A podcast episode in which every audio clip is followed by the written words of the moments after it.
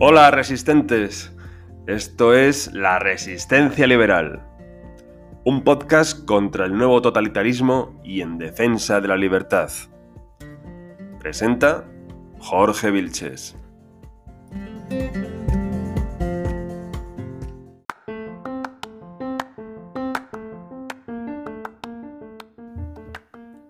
Buenas resistentes. Mises publicó en 1956 La mentalidad anticapitalista.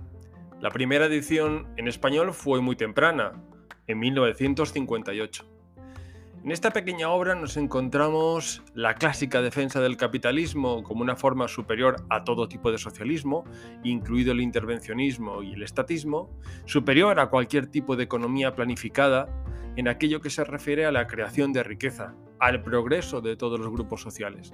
El capitalismo, o el libre mercado, aumenta el nivel de vida de la gente como ninguna otra fórmula económica. Sin embargo, y es en esto en lo que Mises me parece muy interesante justamente en este momento de crisis, hay siempre un grupo de intelectuales, escritores, profesores y periodistas que sostienen que es mucho mejor alguna fórmula colectivista dirigida por el Estado. Lo hacen desde una superioridad moral que niega la historia económica y la historia de la democracia de los últimos 200 años. No importa que el comunismo haya fracasado en cualquier parte del mundo en todo momento, sostienen que el espíritu comunista es mejor que el capitalista.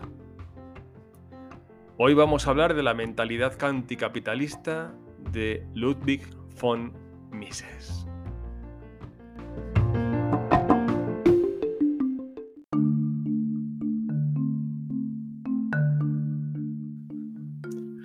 Las ideas de Mises en la mentalidad anticapitalista están ya en otras de sus obras, como El socialismo, publicada en 1922, o La acción humana, de 1949.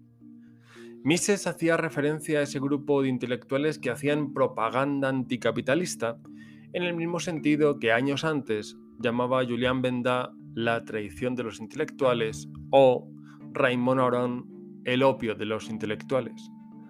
Mises exponía dos motivos principales para el odio de esos mismos intelectuales hacia el capitalismo, quitando por supuesto a todos aquellos que eran subvencionados por Moscú. Se refería, digo, a dos motivos.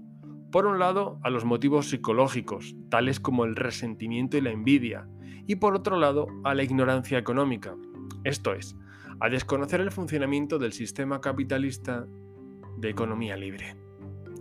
El resentimiento y la envidia proceden de que el capitalismo, a diferencia del comunismo, ha ido ofreciendo a las personas bienes materiales para mejorar su nivel de vida. El libre mercado provocaba que el progreso fuera tangible, que se pudiera tocar y usar.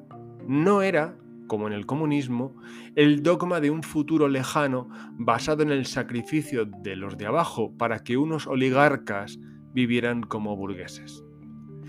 Esa posibilidad de vivir mejor basada en el trabajo y el esfuerzo hizo que no solo la economía mejorase gracias a la iniciativa individual, que es el motor económico básico, como decía Adam Smith, sino que se desentendieron del socialismo y el comunismo, que es una ideología basada en el sufrimiento, el rencor, la envidia y la amargura. El capitalismo hace individuos, no colectivos, y el individuo es soberano y elige el progreso tangible, el presente y su futuro inmediato. La izquierda intelectual decía que se habían perdido los ideales, que el mundo se había vuelto consumista, muy desigual, de riqueza mal repartida. Esa izquierda se presentaba a sí mismo como una parte comprometida de la sociedad, con conciencia y una moral superior. Mises contaba que este argumento, el de las masas estúpidas, engañadas por la oligarquía, que podían ser salvadas por la élite intelectual, es un argumento totalitario. Esa izquierda despreciaba a la gente, decía saber cuáles eran sus verdaderas necesidades, cómo debían comportarse, relacionarse y pensar para volver a un estado de naturaleza ajeno al malvado capitalismo. Era la clásica ingeniería social apuntada por Rousseau pasada por los jacobinos y que es el pilar de la ideología socialista. esa izquierda pone sobre la mesa el principio de justicia. No importa que la justicia sea una falacia, un constructo cultural ajustable a cualquier necesidad política. Así, en el capitalismo y en la democracia liberal que lo cobija, todo es injusto, desde el lugar de nacimiento, el color de piel, el sexo, la educación, el trabajo, el rendimiento del trabajo o la propiedad. Proudhon escribió que la propiedad era un robo, pero se refería a aquella conseguida por el esfuerzo de los demás, no a la conseguida con el esfuerzo propio. No obstante, para esta izquierda, todo es injusto, un robo, un insulto a la humanidad. Estos autotitulados progresistas, un vocablo utilizado para disimular su socialismo, como escribió Mises, están en política para hacer justicia, la justicia social, que consiste en un gobierno omnipresente, como escribió Mises en otra de sus obras magistrales, que todo lo controle, contabilice, regule y reparta.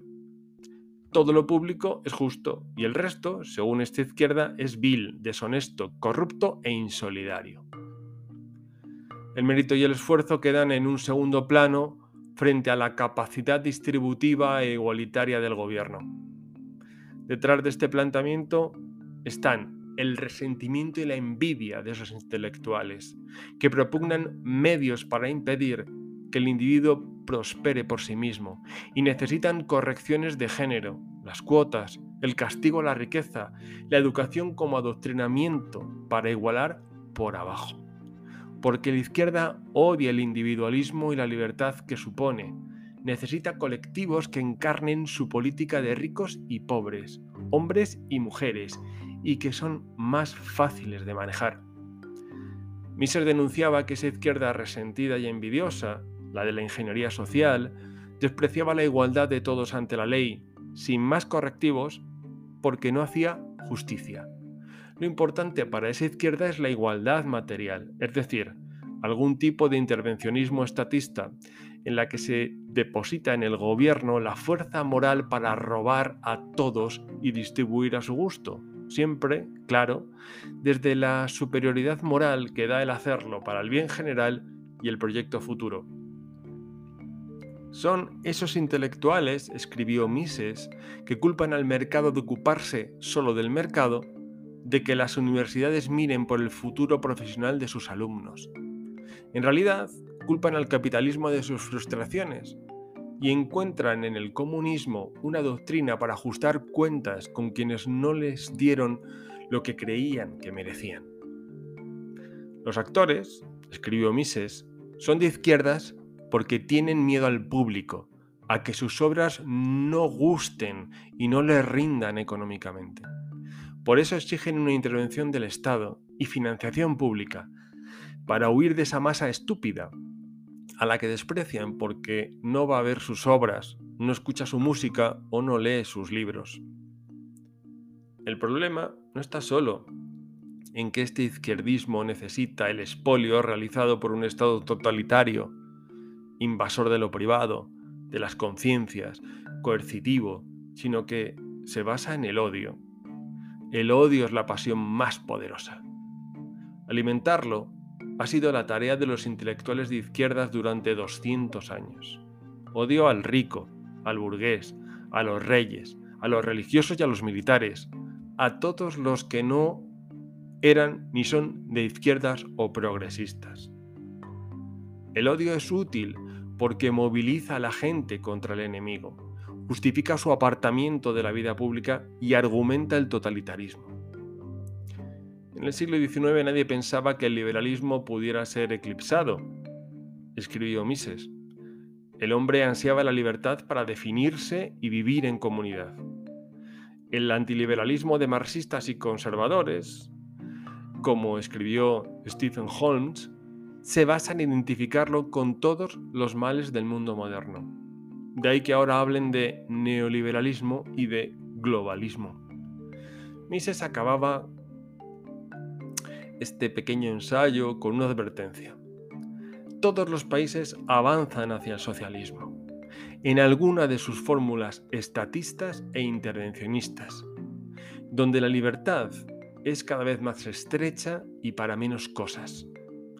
Marx y Engels apostaban en el manifiesto comunista por medidas intervencionistas como fases de instauración del comunismo. Lo curioso es que todos los que apoyan ese camino de servidumbre, como escribió Hayek, son progresistas. Los que lo denuncian son llamados fascistas, ultraderechistas, se les boicotea la carrera profesional o se les intenta marginar de la vida pública. No se admite la disidencia porque la libertad creativa hay que combatirla con argumentos, no con dogmas. Y es ahí, ahí mismo, donde la izquierda pierde la autoridad. Vamos a acabar con un párrafo de su obra que demuestra la actualidad del Mises político. Escribió, las, las gentes de juicio poco claro de corta inteligencia, fácilmente son víctimas de la ilusión de creer que la libertad podrá sobrevivir bajo un régimen socialista. Pero ahora no se puede fantasear. La experiencia soviética ha patentizado cuáles son las condiciones de vida en la comunidad socialista. Los modernos partidarios del socialista se ven, muy a su pesar, obligados por tales hechos a deformar las circunstancias históricas y a falsear el significado de los vocablos, para poder seguir haciendo creer a la gente que socialismo y libertad son compatibles.